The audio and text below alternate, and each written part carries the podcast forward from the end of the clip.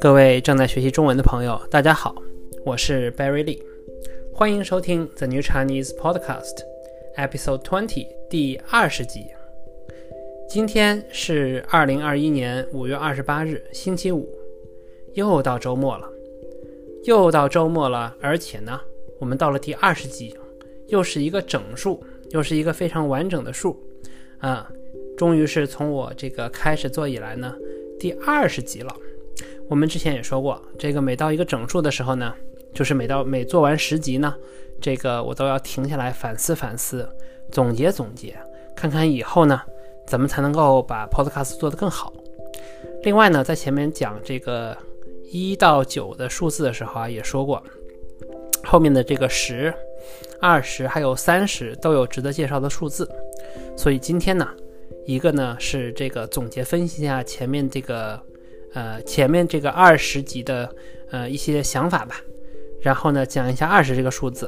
另外呢，今天主题是墨尔本又封城了，嗯，墨尔本又封城了，嗯，因为今天呢，这个我们澳大利亚的维多利亚州的首府墨尔本 （Melbourne） 这个宣布呢又进行这个封城 （lockdown），因为又有这个新冠疫情的影响吧。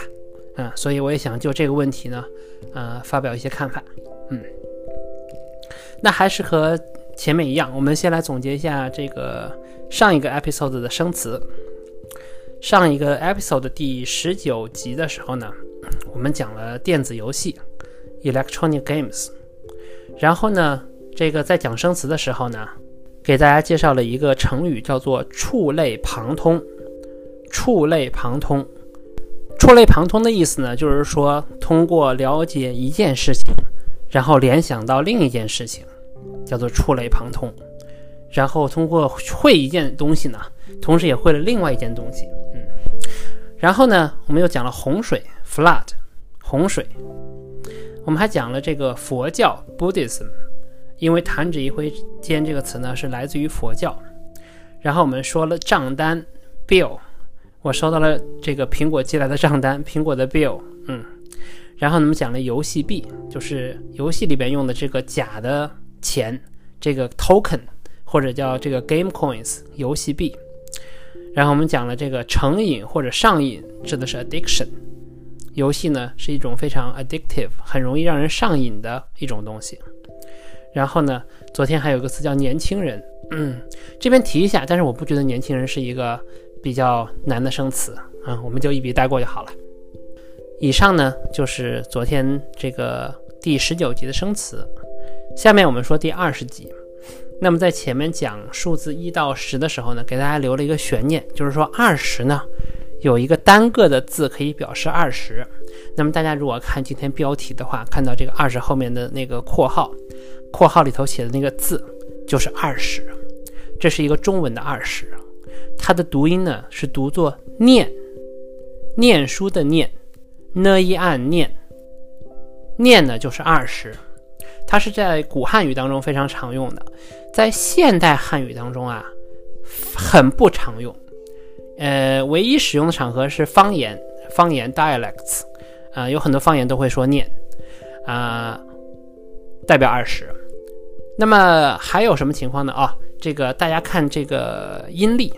就是中国的中国的历法，阴历或者农历，古代的历法。那么他们一般写二十四，农历的二十四的话呢，他们有的时候不写二十四，他们写念四。二十五，他们写念五，就是用二，就是用念来代表二十这个数字。这个数字在古代呢用的很普遍，所以呢，这个大家如果学过日语的话，日语当中也会用这个念代表二十。嗯，这个字呢。说实话不常用，很多中国人这个如果这个没有好好上学的话，可能都不太会把那个字念对，因为它长得很像这个甘甜的甘，比甘少一笔。那么如果他们这个像我们中国人，如果方言当中有用到的话，可能会知道这个字念作念啊。那么我们见过的用法在课本里边，比如说念似桥头，这个念似桥呢是一个二十四孔桥，桥底下有二十四个。拱，所以有叫做二十四孔，但是它又不叫二十四孔，叫做念四，念四就是二十四的意思。嗯，那么二十这个数字呢，就介绍到这里。等我们再过十集到第三十集的时候呢，给大家介绍三十这个数字在中文里头的这个呃单个的汉字的表示方法。啊，大家如果这一能记住“念”这个字的话，你们就很厉害。这绝对是高级的中文学习者才知道的这个中文数字。嗯，那么接下来我们来讲这个墨尔本又封城了。首先呢，这个墨尔本。我觉得这个 Melbourne 这个城市啊，呃，在全世界还是很有名的。那么，这个墨尔本曾经连续多年被评价为这个世界上最宜居的城市。宜居就是适宜居住，就是 good for living，哎，非常适合居住。那么，我对墨尔本这个城市的印象呢，在十几年前我刚毕业的时候啊，去进行过一次面试。嗯，当时呢，在那边有一家很大的石油公司的总部。我在这个悉尼的大学刚毕业，我去那边面试。说实话，那次去呢，我对墨尔本的印象呢，呃，一般。嗯，因为呢，当时这个我去面试的时候啊，这个出租出租车司司机，嗯，带我走了一条比较远的路，是一个当地的白人，但是他带我带我走了一条比较远的路，导致我面试迟到了。但是这个事情我不能怪他，因为面试迟到呢，只能怪面试的人。那大家都知道，面试啊就是 interview，如果你 interview 晚了，只有一个人可以怪，那就是你自己。如即便是交通不顺畅，即便有出出租车司机绕远路，那么如果你计划了足够多的时间呢，也不会出现迟到的问题。但是因为当时很年轻啊，觉得说啊，在悉尼没有这样的问题，怎么会有这样人这样的出出租车司机呢？所以觉得很生气，这是第一件事情。第二件事情呢，就是这个当时墨尔本呢，这个中国人、中国留学生还非常的少。中国留学生比较少的一个问题呢，就是它的这个中餐不够发达。所以呢，在墨尔本的中餐厅啊，Chinese food 和悉尼比的话呢，感觉这是差了一个档次。嗯，无论从无论从数量还是质量上，在十几年前，嗯，比悉尼都差很多。可是我第二次去的时候，第二次去的时候是二零一八年，二零一八年我的这个新书发表会，我我的 book launch 在墨尔本，墨尔本的那个呃州立图书馆 State Library，因为我的出版社嗯他们在墨尔本。第二次我的印象就非常好，不知道为什么，呃，主要是我觉得原因啊也是两个，第一个呢就是说。呃，不是去面试的，不是去那边找工作的，而是去那边这个做活动。做活动的时候心情可能比较好，呃，因为那时候正好是新书发表吧。那么第二个呢，我觉得也是因为中餐，因为我们第二次再去墨尔本的时候，虽然也是就是在墨尔本的唐人街 Chinatown，但是你就可以看到那个中餐的质量和数量都有了明显的提升，整个这个唐人街的规模呢也比以前大很多，就是十年过去啊，那边的变化非常的大，嗯。那么，如果对我们对我们华人比较重要的，当然还是吃东西啦。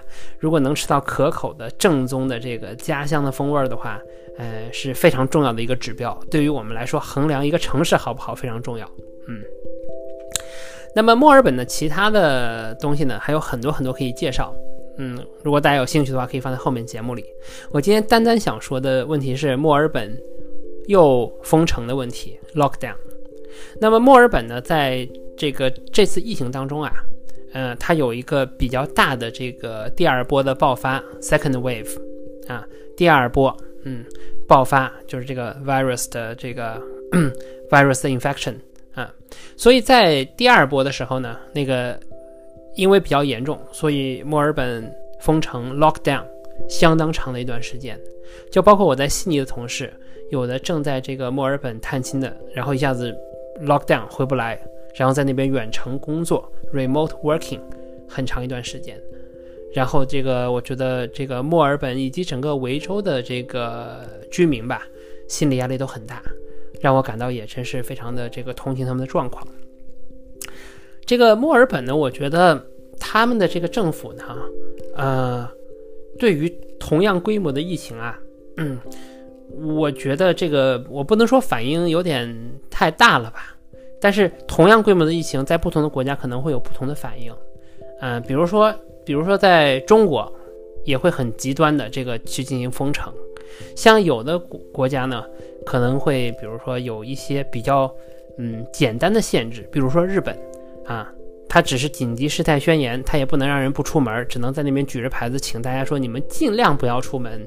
然后呢，酒店呢也不能关业，呃，饭店呢也不能关业，卡拉 OK 店呢也不能关业，只能让他们这个缩短营业时间。但是在墨尔本，甚至我觉得不光是墨尔本了，整个澳洲其实防疫措施都是比较严格的，比较严格。而且让我觉得最惊讶的是，就是澳洲的人民啊，无论是白人还是呃，还是中国人，还是任何其他的这个族群，对于政府的决定都非常的配合，没有人在街头闹事儿说这个 我不要 lock down 啊，我不要这个待在家里头。那除了去年有一阵时间有那个 Black Lives Matter 的时候，有一些小规模的这个游行和示威活动，但这是这是另外一件事情，比较特殊，全世界大家都要站起来支持这个 George Floyd 的这个事件啊，所以那是属于特例。但是除了那个特例以外呢，我觉得我看到的实际情况呢，就是澳洲人民非常的配合这个政府的防疫工作，very cooperative。也正是因为这样呢。所以澳洲的疫情呢，一直都是啊 well under control，管理的比较好。那么就像墨尔本这次，呃，今天是几个七个案例，seven cases，然后呢就 lock down 七天。lock down 的问原因，这个目的呢，lock down 的目的 purpose 呢，不是说呃要限制大家流动或者限制病毒的流动，而是为了这个追踪。Contact tracing，为了追踪到所有这个相关的人员，然后呢，就重点来把握住这些人员他们的传播途径，让他不要进一步扩大。我觉得事实证明呢，事实证明这个手段还是比较有效的。嗯，所以呢，今天我只是在事实上跟大家说这个 Victoria lockdown，呃，封城的这件事情。那么这个至于有的人觉得说是不是封的太多，那么为什么同样多的案例，新州？呃，悉尼没有封城，但是墨尔本就会封城，等等等等。我觉得这个都很难说。在这个在这个疫情当中啊，尤其是现在又出现了各种变种病毒，变种病毒以后呢，啊，确实，这个是对我们整个人类非常大的一个威胁。然后呢，政府的措施，你说它多也好，你说它少也好，你说它对也好，你说它也不对也好，我觉得作为我们普通人的话，能配合尽量配合，因为既是为了自己的健康和安全，也是为了家人的健康和安全，然后同样也是为了整个社区啊，整个国家的健康和安全吧。嗯，那么今天呢，这个一方面是想这个。给大家介绍一下相关的语言，再一方面也想祝维州人民，还有这个墨尔本的人民这个身身体健康。然后呢，这个在未来七天呢，这个多注意，然后少出门儿，呃，然后尽可能尽快的恢复正常的生活。嗯，今天的主题呢就分享到这里。如果大家有任何问题呢，欢迎留言在 Facebook 上联系我，网址是 facebook.com/forward/slash/the/new/chinese。感谢大家收听，我们明天再见，祝大家周末愉快，拜拜。